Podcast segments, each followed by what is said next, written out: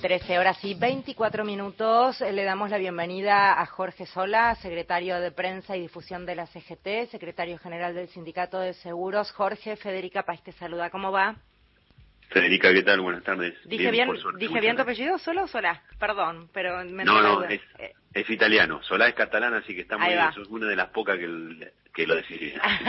Yo no, es que me lo acentuó bien la producción, pero estamos tan habituados a decirlo de la otra manera que me entró la duda y por eso me, animé a preguntártelo. Gracias y discúlpame. Eh, Jorge, este fin de semana se va a estar haciendo un acto en Tucumán, eh, se va a estar haciendo más allí, por supuesto, como precandidato con todo el equipo. ¿Ustedes estarán allí desde la CGT? Sí, sí, estamos en, también eh, ayudando en la organización eh, para lo que va a ser algunas reuniones que se van a realizar ahí, no solamente el acto que va a ser en el hipódromo por la tarde, sino también eh, el propio ministro y candidato Sergio Massa va a tener reuniones con los gobernadores, eh, con, los movimientos sociales el movimiento obrero y también con algunos intendentes del norte donde va a anunciar algunas medidas también, pero básicamente la idea es la de reunirnos en ese lugar para, para relanzar la campaña en vista a las próximas elecciones de octubre y, eh, y bueno, nos parecía importante hacerlo en un lugar del interior eh, así que, bueno, con la organización de Juan Mansur también estamos en esa, en esa tarea. Jorge, Mario Giorgi, soy, ¿cómo va? ¿Qué tal, Mario? ¿Cómo te va? Buenas tardes. Muy bien. Bueno, hay este, un tema también central que apareció esta semana y que en este momento está trabajando el equipo del Ministerio de Economía, que es este, levantar ganancias, definitivamente, esta carga, ¿no?, de los trabajadores. Sí, lo venimos hablando hace tiempo, con el ministro en el entendimiento de que siempre ha sido para nosotros, digamos, eh, una bandera el tema de que el salario nunca es puede ser considerado ganancia y menos en los efectos de un impuesto. Eh, si bien hemos, hemos estado de acuerdo en aquellas correcciones que se han hecho de, levantar los pisos o, o, de, o dejar que el mínimo sea el que está bajo este impuesto, eh, nos parece interesante recorrer ese camino. Como lo hablamos con, con Massa, este, la idea es eh, que sea una ley y no que sea una decisión del Poder Ejecutivo, con lo cual en, en el día de hoy se estaban juntando los equipos técnicos para ver las posibilidades de, una, un proyecto de ley que no solo, digamos, deje de incluir al impuesto a las ganancias, sino que lo que se deje de percibir ahí se empiezan a percibir por otros por otro tipo de tributo en otras actividades que tienen ganancias verdaderamente no claro hay que recordar que muchas empresas en niveles ejecutivos han eludido este, con otros eh, circuitos bonos bueno otros recursos este, la responsabilidad de los que están trabajando son los que terminaron pagando no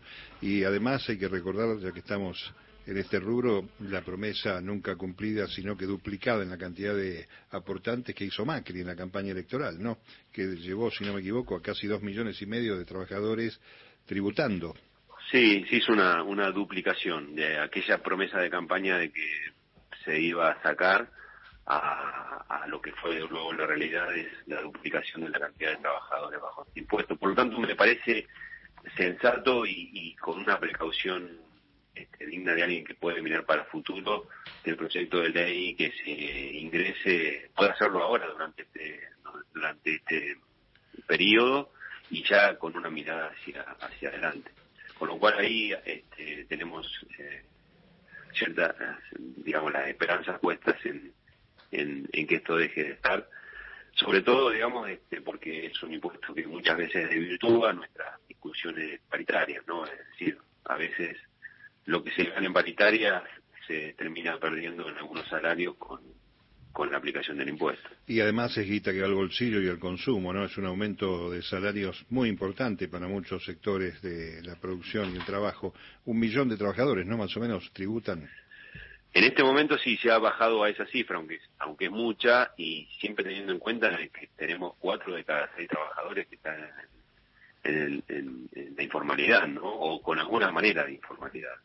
Eh, y eso también implica que la, carga de los del tributo recae en, un sector muy muy acotado de trabajadores, que inclusive no es que tengan salarios altísimos, sino que a veces por por la propia aplicación de algunos beneficios, como hora extra, zona desfavorable, este, bonos que se hacen, terminan terminan estando dentro de la base de aplicación. Así que para nosotros ha sido una buena noticia que, que Sergio Massa lo haya planteado y nos parece este, muy oportuna y muy certera el camino de tratar de buscar la parte técnica para incorporarlo como un proyecto legislativo eh, para que pueda ser votado en, en el Congreso.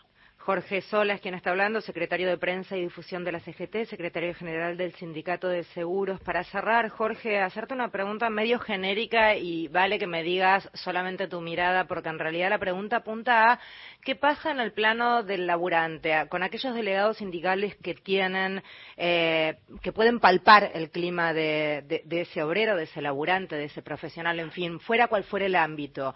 ¿Vienen laburando en la discusión de las propuestas que están haciendo desde algunos sectores, Milley, Bullrich, en fin, con lo que puede llegar a pasar desde los derechos laborales hasta las jubilaciones, eh, hasta el valor de lo que podría llegar a ser un salario mínimo vital y móvil en el caso de que, digo, ¿esto aparece en las charlas más del día a día con los laburantes?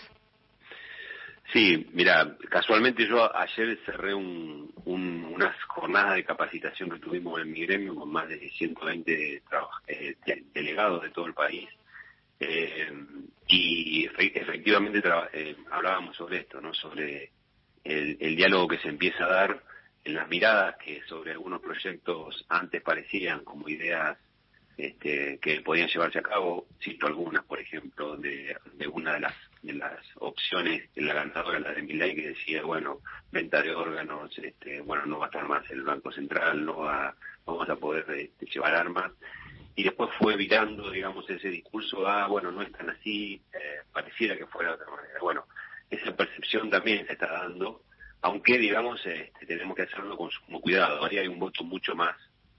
Cualquiera de esas, voy a decirlo de este modo, cualquiera, cualquiera de esas propuestas que hace el, el, el candidato Milei pueden ser este, eh, desarmadas desde cualquier discurso racional.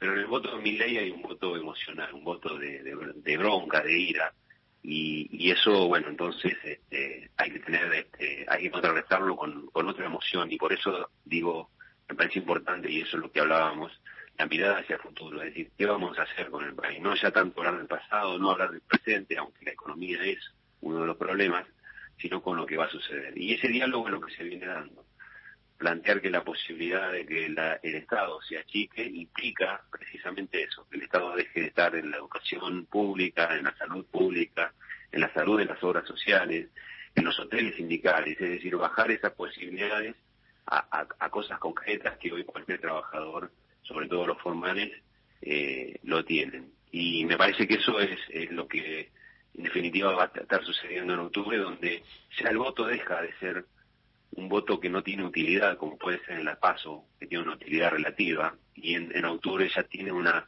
ya es un voto útil, es decir, al que voto es quien va a ser el que conduzca definitivamente el país o el que sea definitivamente un diputado o un senador.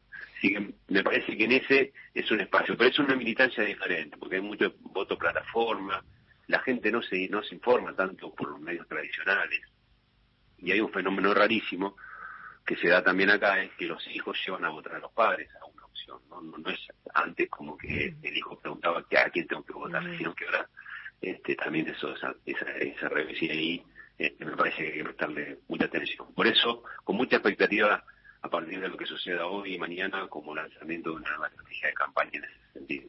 Gracias, Jorge, por hablar con nosotros. A ustedes, que tengan un buen fin de semana. Lo mismo. Jorge Solas, quien hablaba, secretario de Prensa y Difusión de la CGT, secretario general del Sindicato de Seguros.